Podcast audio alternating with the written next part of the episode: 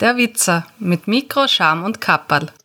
Herzlich willkommen zu einer neuen Folge von Der Witzer Nerd klärt. Gleich vorweg, bitte nicht wundern, wenn es audiotechnische heute mal ein wenig anders klingt als gewohnt. Ich nehme heute mal testweise mit meinem mobilen Studio auf.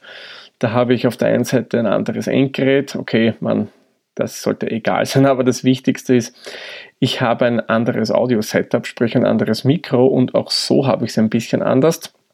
Und da wird es vermutlich sein, dass der Klang etwas anders ist. Würde mich freuen, wenn ihr mir diesbezüglich ein wenig Feedback zukommen lassen könntet, ob euch der Klang so gefallen hat, ob schlecht ist oder nicht. Ja, ein bisschen Feedback dazu wäre ehrlich gesagt eine ganz nette Sache. So, aber jetzt würde ich sagen, kommen wir zum heutigen Thema der Folge. In der letzten habe ich es ja schon etwas angeteasert. Uns wird es heute nach Troja verschlagen. Also, naja, okay, eine Reise nach Troja können wir nicht machen, aber wenn wir die Mythologie uns anschauen, die griechische, dann holen wir uns etwas von dort, was auch in der IT-Welt gibt, nämlich das trojanische Pferd was genau ist ein trojanisches Pferd. Also oft wird in den Medien mehr oder weniger das Ganze so vermittelt, dass ein trojanisches Pferd nichts anderes ist als eine Software, die versteckt auf eurem Computer läuft und da kann der Angreifer mehr oder weniger die Kontrolle eures Computers übernehmen beziehungsweise eure Daten ausspionieren etc. So ist es nicht. Man das kann eine Funktion des trojanischen Pferds sein. Aber eigentlich ist die Definition von dieser Schadsoftware eine, naja, etwas andere. Kommen wir vielleicht davor mal zur griechischen Mythologie. Das trojanische Pferd, ihr kennt es. Das war ja das Holzgestell, oder? Richtig. Und nicht die Soldaten, die drinnen waren. Gehen wir jetzt nach der Definition einiger Medien, die ja sagen, okay, das trojanische Pferd ist dazu da, um eure Daten auszuspionieren, dann wären ja mehr oder weniger die Soldaten das trojanische Pferd. Aber das ist es nicht. Ich habe gesagt, das ist das Holzpferd, mit dem die Soldaten nach Troja eingeschleust wurden. Und jetzt könnt ihr euch auch vielleicht vorstellen, was denn wirklich das trojanische Pferd ist. Genau, ein trojanisches Pferd ist nichts anderes als eine Software, eine Schadsoftware, die Schadcode und so weiter in euer System einschleust. Und wie macht ihr das? Das ganze Ding ist ein Programm im Programm. Jetzt werdet ihr sagen, halt, das hatten wir doch schon in der Virenfolge. Ein Virus ist ja auch ein Programm, das mehr oder weniger in einem Wirt drinnen ist. Also im Endeffekt ist doch ein Virus dann ein trojanisches Pferd, oder? Nein. Denn Virus und trojanisches Pferd unterscheiden sich in einem Merkmal extrem. Der Virus ist in der Lage, sich selbst zu verteilen, vermehren, verbreiten. Das trojanische Pferd kann das nicht. Ich möchte euch das wieder anhand von einem Beispiel erklären. Nehmen wir wieder mal unsere Notepad.exe unter Windows. Die könnte man super zum Beispiel als trojanisches Pferd missbrauchen. Bevor ich euch aber erkläre, wie das Ganze funktioniert und wie ihr euch das vorstellen könnt, noch kurz eine Anmerkung. Natürlich gibt es auch die trojanischen Pferde unter alternativen Betriebssystemen zu Windows, wie zum Beispiel macOS, Unix oder auch Linux, beziehungsweise halt die ganzen Derivate davon. Da funktioniert das Ganze aber ein bisschen anders. Das hängt auch damit zusammen, wie diese Betriebssysteme ähm, ausführbare Dateien deklarieren. Da werden zum Beispiel unter den drei genannten Alternativen gerne die Befehle ls und PS im Terminal verwendet. Kurz ls ist das Äquivalent zu dir unter DOS und Windows, sprich Auflisten sämtlicher Dateien in einem Verzeichnis bzw. Unterverzeichnissen und PS wäre das Anzeigen von aktiven Prozessen im System. Das kennt ihr unter Windows zum Beispiel als Task Manager. Und die werden eben gerne so als trojanische Pferde missbraucht, weil das Befehle sind, die jeder Admin wirklich oft benötigt. Und somit haben es eben die Angreifer relativ leicht, unter Anführungszeichen, relativ leicht, auf die Betriebssysteme raufzukommen. Ich nenne als Beispiel aber trotzdem wieder Windows, weil das einfach im Desktop-Bereich das verbreitetste Betriebssystem ist und ich denke, ein Großteil von euch verwendet eben solche Rechner und da denke ich, ist es einfach wichtig, dass man auch auf diesem Betriebssystem mehr oder weniger ein bisschen sensibilisiert wird. Kommen wir also zurück zu unserer Notepad-Exe. Der Angreifer, der muss einmal irgendwie die Schadsoftware da reinbringen, um die Notepad-Exe zu einem Trojaner zu machen. Dazu verwendet der einen sogenannten Joiner. Ein Joiner ist ein Programm, das die Schadsoftware hernimmt und in das vermeintlich normale Programm, unschädliche Programm einpflanzt. Und durch diesen Vorgang, dass ich den Schadcode in diese Software reinbringe, erzeuge ich ein trojanisches Pferd. Ich habe somit mein Holzgerüst, was die Notepad-Exe wäre, und die schleust mir dann die Schadsoftware, die Soldaten, in mein System ein. Und das ist mehr oder weniger ein trojanisches Pferd. Aber was macht denn das jetzt die Schadsoftware da drinnen?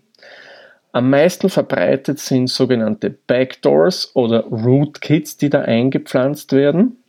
Diese beiden Thematiken werden wir uns mal in zwei separaten Folgen genauer anschauen. Aber kurz und knackig erklärt, äh, es geht darum, dass diese Produkte, nenne ich das jetzt einmal, es ermöglichen, dass man einen Computer fernsteuern kann, dass man Daten auslesen kann und so weiter und so fort. Aber mehr dazu gibt es dann in eigenen Folgen in unserer Serie zum Thema Rootkit und Backdoor. Man kann aber mittels trojanischem Pferd auch andere Sachen in ein System einschlausen, zum Beispiel Keylogger. Keylogger sind Programme, die eure Tastenanschläge mitprotokollieren und dann mehr oder weniger an den Angreifer schicken. Wird gerne verwendet, um so zum Beispiel Passwörter auszuspionieren. Es wird Malware in euer System eingeschleust. Malware macht mit Werbung ziemlich zu das System, es bremst es aus, also ist es auch ein Schaden, der nicht gerade so schön ist. Genauso gut könnte man damit Würmer in euer System einschleusen. Also ihr seht, die Möglichkeiten, die trojanische Pferde haben, um Schadsoftware bei euch einzuschleusen, die sind eigentlich ziemlich groß und sehr, sehr vielfältig. Also ihr seht, ein trojanisches Pferd ist jetzt nicht die Schadsoftware selbst, sondern das ist das Trägerprogramm, das Schadsoftware auf euren Computer einschleust. In den Medien wird es leider fälschlicherweise so bezeichnet, dass trojanische Pferde immer Programme sind, die mehr oder weniger Angreifern es ermöglichen, eure Rechner fernzusteuern. Ja, und wie kann man sich denn jetzt davor schützen? Das ist relativ schwierig. Man könnte natürlich, wenn man jetzt äh, sehr viel Zeit hat und sich auch sehr entsprechend gut auskennt, sagen wir mal so, die sogenannten Prüfsummen der jeweils ausführbaren Dateien anschauen und das Ganze dann abgleichen mit anderen nicht infizierten Systemen, weil die müssten dann gleich sein. Also die Notepad-Exe hätte auf Rechner A, der sauber ist, den gleichen unter Anführungszeichen Fingerabdruck, das wäre eben diese Prüfsumme, wie auf Rechner B, der ebenfalls nicht infiziert ist. Gut, jetzt wollt ihr wissen, dass der andere infiziert ist oder nicht. Und ja, von daher würde ich sagen, ist das eine sehr aufwendige Variante, wie man eben so Schadsoftware erkennt. Und von daher ist wieder mal hier auch die beste Variante, dass ihr euch eine Antivirensoftware installiert. Denn die ganzen Schadprodukte, die da eingepflanzt werden, haben auch eine Signatur und die ist den Virenherstellern in der Regel bekannt. Und so kann eben diese Software anschlagen, wenn die jetzt beim Start der Notepad Exe zum Beispiel erkennt, da ist was Böses drinnen. Das Ganze ist ein tyrannisches Pferd, da müssen wir was machen. Idealerweise kann so eine Antivirensoftware das Ganze dann aus der Notepad Exe zum Beispiel dann rausholen oder das Ganze muss einfach in die Quarantäne kommen, man muss sich eine saubere Variante des Programms installieren. Und natürlich eins ist immer am wichtigsten, eine gesunde Portion Skepsis. Das heißt, wenn ihr per E-Mail ein Programm bekommt, das auch noch ungefragt nicht einfach aufmachen. Es könnte ein tyrannisches Pferd sein, es könnte aber genauso gut ein Wurm sein und andere, naja, nicht so nette Programme. Genauso, wenn ihr Peer-to-Peer-Börsen verwendet, da wird das auch gerne so missbraucht, dass eben so Software-Installer als trojanische Pferde missbraucht werden.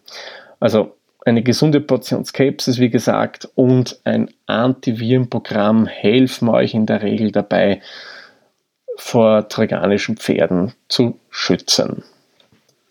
Fassen wir noch einmal kurz zusammen. Ein tyrannisches Pferd ist ähnlich einem Virus mit dem wesentlichen Unterschied, dass sich die Schadsoftware, die das tyrannische Pferd beinhaltet, nicht vermehren kann wie der Virus. Sprich, das tyrannische Pferd ist der Wirt, ein vermeintlich harmloses Programm, das Schadcode beinhaltet. Ich würde sagen, wir machen den Sack für die heutige Folge zu. Sollte es von eurer Seite aus noch Fragen zu der ganzen Thematik geben, könnt ihr mir die natürlich gerne schicken. Und wie gesagt, wenn ihr Feedback geben wollt zur Audioqualität der heutigen Folge, würde ich mich sehr freuen. Wie, das erfahrt ihr dann im Abspann. Und keine Sorge, sollte die Qualität nicht so berauschend gewesen sein, in der nächsten Folge wird es wieder besser. Ich muss gestehen, ich habe mich ein bisschen mit der Aufnahmeplanung vertan. Und so habe ich mir gedacht, okay, nehme ich das gleich als Gelegenheit, um mein mobiles Studio zu testen. Also in der nächsten Folge geht es dann wieder mit der gewohnten Audioqualität von der Witzer weiter. Gut, dann machen wir den Sack jetzt wirklich zu. Ich sage vielen Dank fürs Zuhören. Bis zur nächsten Folge. Tschüss, Servus, pfiat euch. Der Witzer ist ein privater Podcast aus Österreich.